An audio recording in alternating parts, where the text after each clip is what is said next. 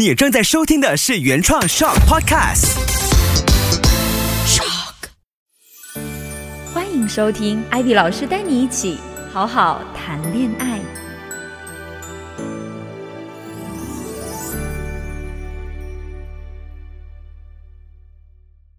Hello，大家好，我是 Ivy 老师。节目开始，我要跟大家分享一个就在前段时间我的一个朋友找我来咨询的一个问题。她跟男朋友其实从大学时代就开始谈恋爱了，已经交往了有差不多七八年的时间。那那个女生非常厉害，她在大学的时候就开始有做自己的一份事业，然后算是一个创业者吧。然后等大学毕业。两三年的时间，他就有一个还不错的企业了，然后呃，一年的收入大概会有呃五百千、六百千的这样子的利润。那对于刚刚大学毕业两三年的女生来讲，其实是还不错的。那她男朋友呢，自己也有一家小小的公司，也做一些小小的生意这样子，但是整体上来讲，收入没有女生那么多。那他们这么多年其实都是相安无事在过着的，然后双方都事业上都在努力嘛。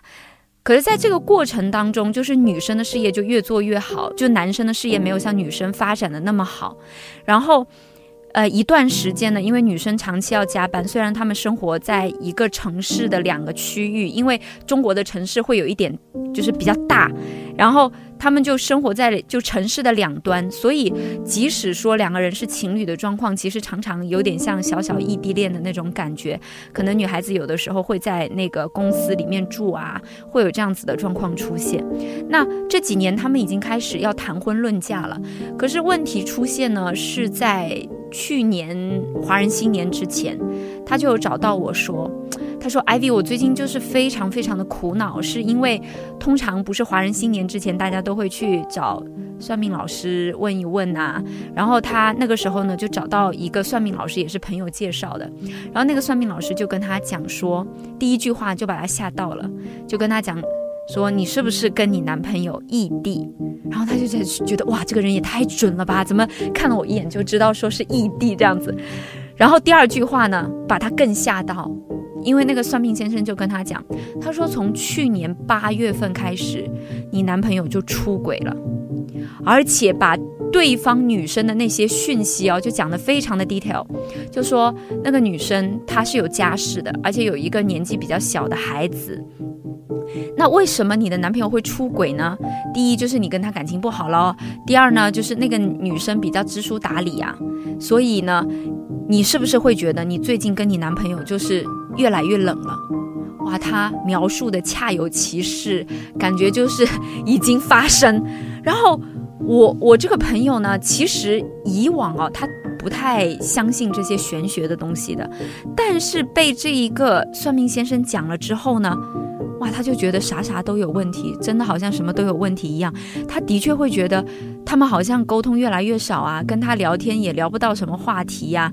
然后越来越困扰，越来越困扰，他就找到我嘛。我就说，哎，那你怎么老早不来找我？明明知道我，嗯，我在感情这方面是很厉害的。他说，一开始其实朋友之间也会出现这样子的状况啊，就是有的时候你越亲近的人，你越希望就是呈现出来的状态是不让对方担心的状态。所以他实在是非常难受了，他才就是来找我说这个事情。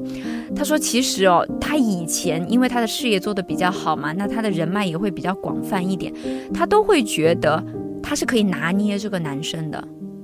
其实很多时候，无论是男生也好，女生也好，一方事业做得比较好，人脉比较广，社会资源比较多，都会觉得更容易拿捏另外一个，在感情里是更有信心的。她就觉得她以前过去那七八年，对于她男朋友而言，她都是非常有信心的。她觉得自己很配得上她男朋友啊，而且她男朋友要再找一个像她那么会赚钱的女生是很难的一件事情。可是自从这个算命先生讲了这个话之后，她的自信心就整个崩塌了。就觉得天哪，我是不是被绿了？就是还没有确凿的发现这件事情，他就已经有这样的想法。然后过程当中呢，他就开始翻男生的手机。就是你那个怀疑的心一旦萌芽了之后，可怕的点就是在于，你就开始会去做出一些你你以前都觉得很奇怪的事。那我一直以来觉得，就是情侣双方或者已经结了婚，嗯，看看对方的手机并不是一件多严重的事情啊。但是除非说对方啊非常排斥，那你们达成一致的话也是可以。但是正常来讲的话，尤其是结了婚，两个人都像一个人的那种感觉，其实看不看都无所谓。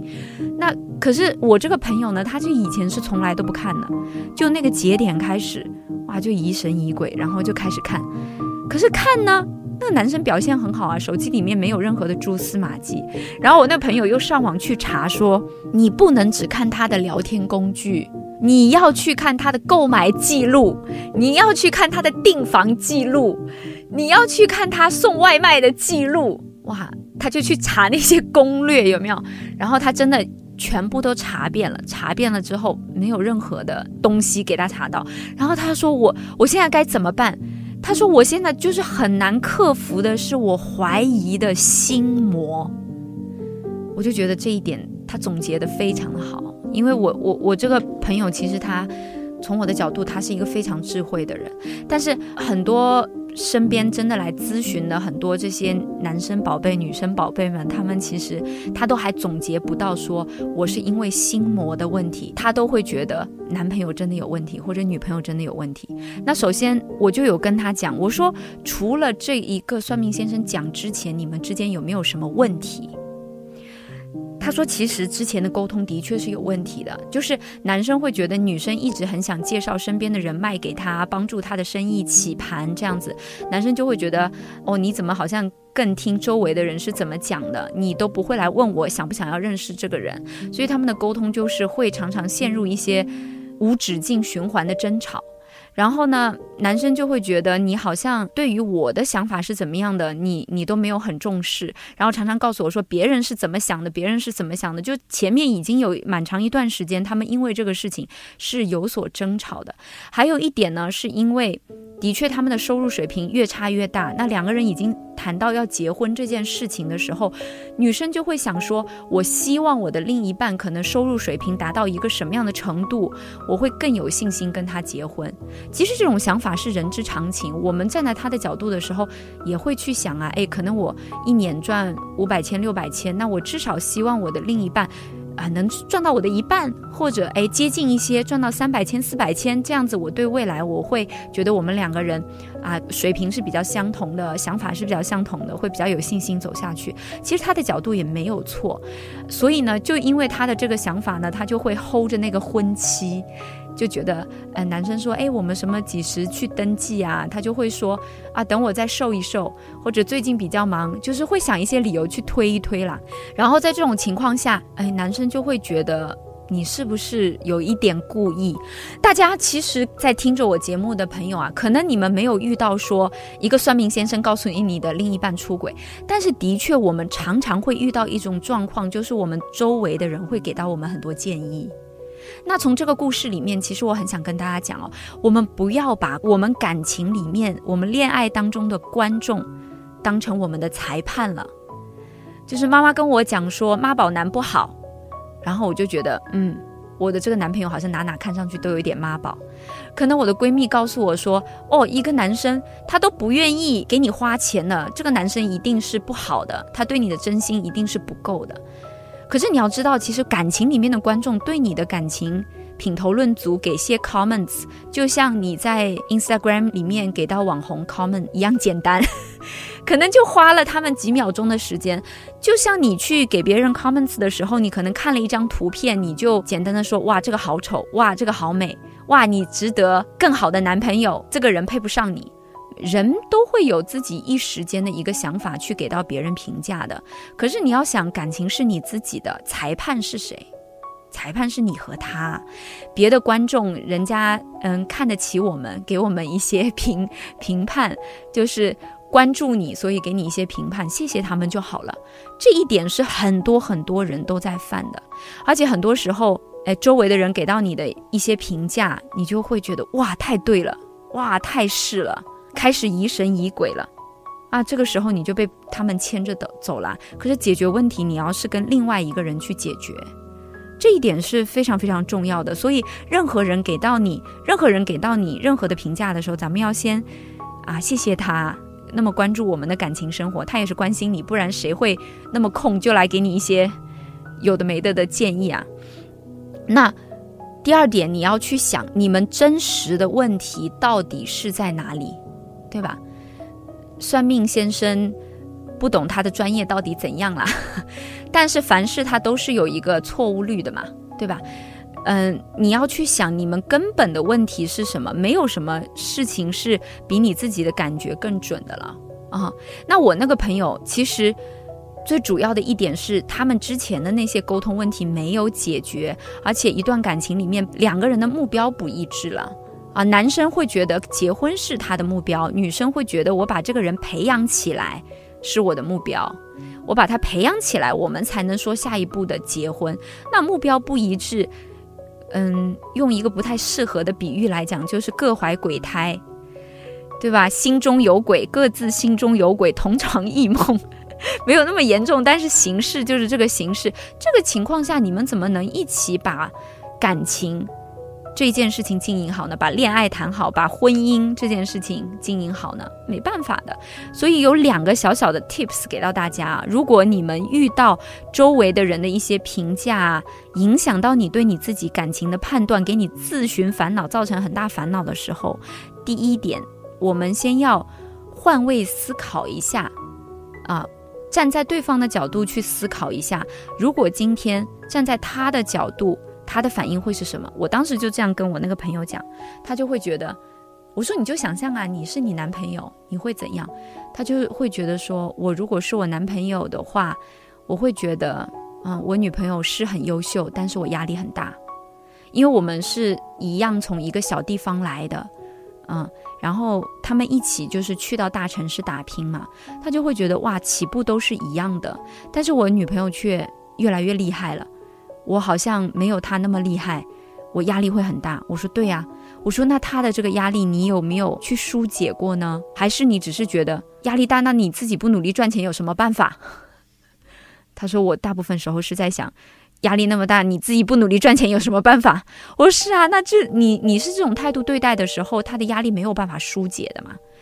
我说你要花一点时间去跟他探讨一下这个问题。然后他非常抓狂的就是他给男朋友介绍的一些人脉啊，男朋友就觉得我不需要。他说为什么我明明可以让他有捷径的，呃，他为什么不需要？我说还是一样啊，你换位思考一下，如果你站在他的角度的话会怎样？他就会去想。他就想说，哦，可能我会有一个自己的判断，我会觉得，你塞给我一个人，我对一个人的判断，可能和你对一个人的判断不一样。你觉得很好的人，也许我不觉得有那么那么的好，或者我觉得需要多一点时间再去观察才下结论。哎，我说你太聪明了，怎么那么厉害？真的太惊讶了，她一下子就能想到那个关键点。她想到说，因为她男朋友比起她而言是一个更慢熟的人，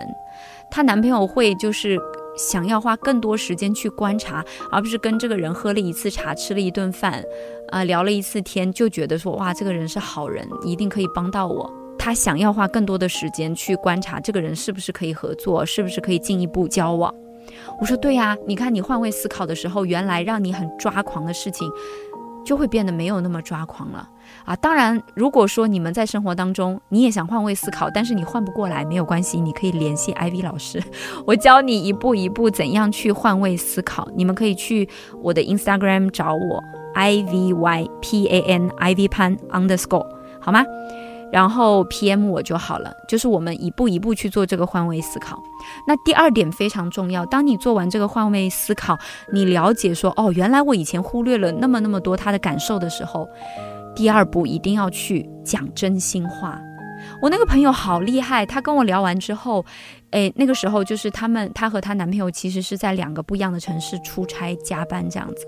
她就马上给男朋友打了一个电话，他们聊了两个小时。就是很认真的去讲自己内心的真心话，女生也跟他表示抱歉，说以前我可能没有站在你的角度讲，态度真的很重要的，各位就是。在感情里面，甚至不仅仅是在感情里面，就在任何的沟通里面，人都是先接受你的态度，才接受你讲的内容。态度是我们沟通里面的七十八仙的重要性，内容其实是三十八仙。当我的那个朋友先跟她男朋友说：“其实我要跟你讲一个抱歉，我以前在跟你沟通的时候，我没有想过你也有你的压力，你也有你的苦衷。当她讲完这句话的时候，她男朋友的态度马上就温柔了下来。不是极力要证明自己，也不是极力要去辩解说啊你误解我，而是愿意安静的听听看女生的角度是什么。所以，我们先看到自己的问题，表达出我们想要好好沟通的态度，甚至去说一声抱歉，就能让你后面的沟通变得顺利很多。然后讲真话的这个过程中，他也讲了说，其实我也是想要嫁给你的。哇，男生心里多开心啊！不然呢，男生就觉得你是不是要落跑了？然后。告诉他说，我也是想要嫁给你的。我希望说，我们经济上面的基础更好一点再结婚。那我们奔着这个方向去啊。也告诉他说，他对于婚姻的一些困扰，其实有的时候对于婚姻的困扰，不是说光光。我对你赚钱的能力没有信心，其实很多时候人的困扰也是来自于说对自己没有信心，不知道自己能不能承担两个家庭的互动，能不能承担像女生还要考虑能不能承担啊，我要生孩子的压力呀，我能不能教育一个孩子的压力啊？这个部分我们以后，哎，我们找到合适的故事再跟大家一起去聊。那。也有很多的问题，不仅仅是男生收入的问题，他也很真心的就跟男生说了他自己的困扰。当然，他没有讲说因为算命先生他去查他手机，呃，这个部分他没有讲了，但是把他们。就核心的那些真正影响他们感情发展的问题啊，就聊了一下，然后那两个小时的聊天非常非常的愉快。我是很相信说，两个相爱的人，只要讲真心话，然后态度好好来讲，其实感情的问题都是很容易解决的。然后那两个小时讲完之后，我那个朋友给我发了一个大红包，嗯，发了几千块的一个大红包，他就说。哇，很谢谢我啊！就是他以前从来没有想过，他一直觉得问题是在于那个算命先生跟他讲，让他有了这个心魔。他没有想过说，原来他们本来的沟通就有问题。所以我也很希望在听我的节目的各位也能像我的朋友一样啊，就是无论这段感情里面有多少人给过你们评价，我们先回到我们两个人自己，去想一想问题到底在哪里，很真心的跟对方去沟通，恋爱都是可以好好谈的。所有你们在感情里面有遇到这样那样的问题，都很欢迎你们到 Instagram 找到 Ivy 潘 I V Y P A N underscore 找到我 PM 我，告诉我你们感情上遇到了什么样的问题，我和我的团队都很乐意来解答各位的问题。那我们下期再见。